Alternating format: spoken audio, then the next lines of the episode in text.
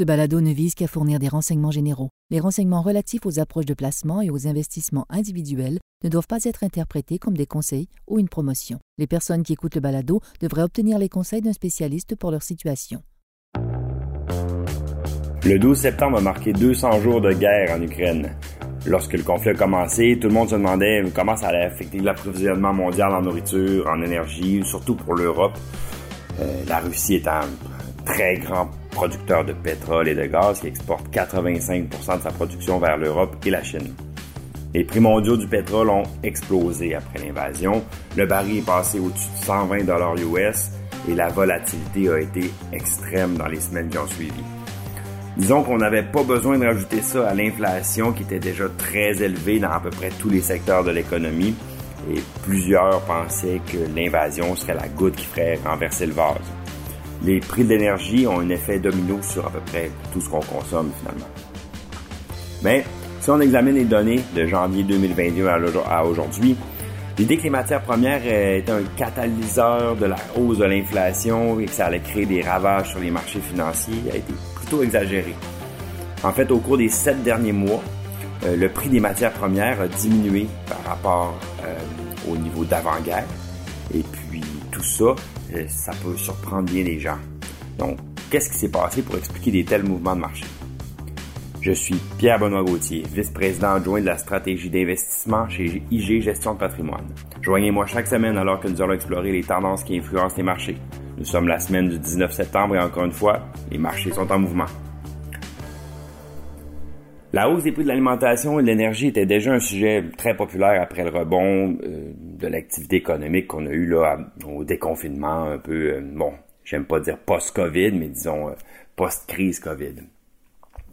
Faut pas oublier qu'on avait déjà la, crise de la masse monétaire, donc une impression massive d'argent qui avait été faite dans dans les, les, débuts de la crise de la COVID, qui avait augmenté énormément l'activité économique.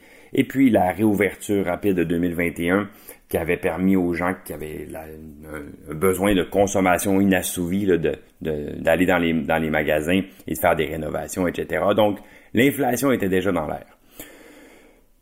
Ajouter à ça la, crise de l'Ukraine simplement augmenté les perturbations. Puis c'est vrai qu'à court terme, dans les matières premières, il peut avoir des, grosses variations de prix lorsqu'il y a des événements géopolitiques, et surtout dans des économies qui sont fortement exportatrices. Les sanctions économiques et politiques contre la Russie ont non plus pas aidé euh, les prix de l'énergie. Euh, mais par la suite, ben, les pays producteurs de pétrole ont augmenté leur production à des niveaux, disons, presque maximaux. Et le président américain Biden a libéré un million de barils de pétrole par jour pendant six mois à partir de la réserve stratégique. Euh, et ça, ça a commencé en mars 2022.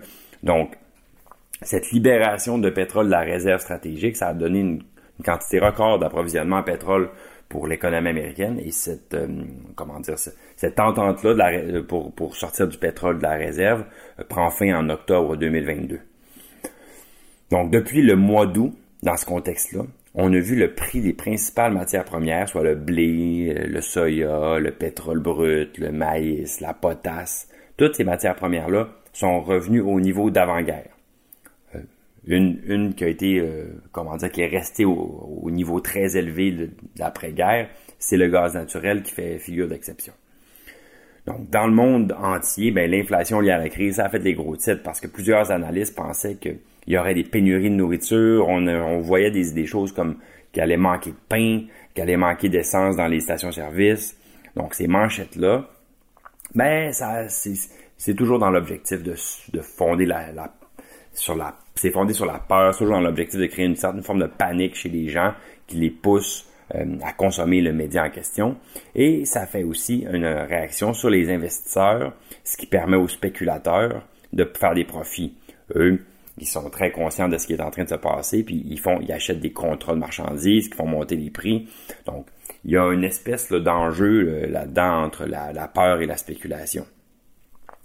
Les craintes liées à tout ça étaient, somme toute, euh, fort exagéré. Là, les niveaux de stock se sont rapidement stabilisés, ce qui est très habituel, et euh, la volatilité a réduit euh, vers la fin de l'été. En septembre, euh, on peut dire que les prix mondiaux des denrées alimentaires sont en baisse pour un cinquième mois consécutif. qu'il y a un affaiblissement de la demande en lien avec un affaiblissement général de l'économie, ce qui va de soi, mais aussi une augmentation saisonnière de l'offre.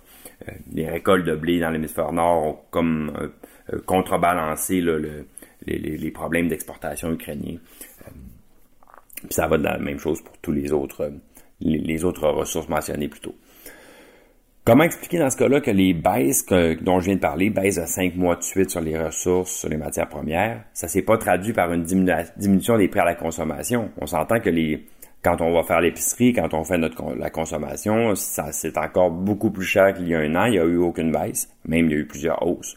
On appelle ce phénomène-là la la rigidité des prix, ou en anglais, c'est peut-être l'expression plus connue, le price stickiness. Ce qui fait que les biens et les services ont tendance à garder leur niveau supérieur lorsqu'il y a une grosse inflation et ils vont pas redescendre lorsque le, prix des matières sous-jacentes redescend, les entreprises étant réticentes à baisser leur prix. Donc, même si les matières premières ont eu un soulagement, le consommateur ne l'a pas encore eu. Dans ce contexte-là, à quoi peut-on s'attendre? Ben, dans toute crise mondiale, euh, peu importe le moment de l'histoire, les investisseurs et les spéculateurs ils vont s'enthousiasmer pour les événements géopolitiques, mais en fait, ça a rarement un impact très significatif sur les marchés. Puis quiconque doute de ça peut juxtaposer la croissance des indices boursiers mondiaux au cours des 100 dernières années avec les différentes euh, guerres, les événements politiques, euh, tout ce qui s'est passé au cours du, du, du 20e siècle qui était, ma foi, euh, fort rebondissant. Donc, voir la croissance qu'on a eue dans ce contexte-là prouve à quel point ces événements-là n'ont pas une influence à long terme, mais peuvent créer de l'incertitude à court terme. Puis certains acteurs de marché tirent profit de cette peur-là, de cette incertitude-là. Donc, lorsqu'on investit en bourse, on ne peut pas trop insister sur l'importance de rester calme et de jamais succomber à la panique. Merci, à la semaine prochaine. Je suis Pierre Bonon-Gauthier et vous avez écouté Les Marches en Mouvement. Si vous avez aimé ce balado, prenez un moment pour lui donner une note ou pour le partager avec vos amis. Ça aidera les gens à nous trouver. Merci de nous avoir écoutés.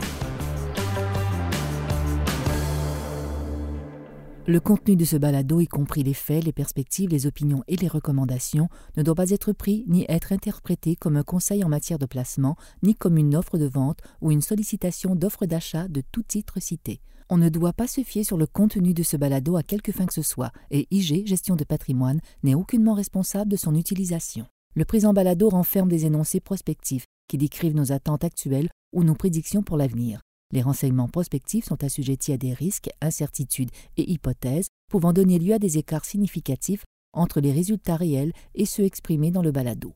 Nos opinions sont susceptibles d'être modifiées en fonction des conditions du marché. Les placements dans les fonds communs peuvent donner lieu à des commissions ainsi qu'à des frais. Veuillez lire le prospectus avant d'investir. Les fonds communs ne sont pas des placements garantis, leur valeur varie fréquemment et leur rendement antérieur peut ne pas se reproduire.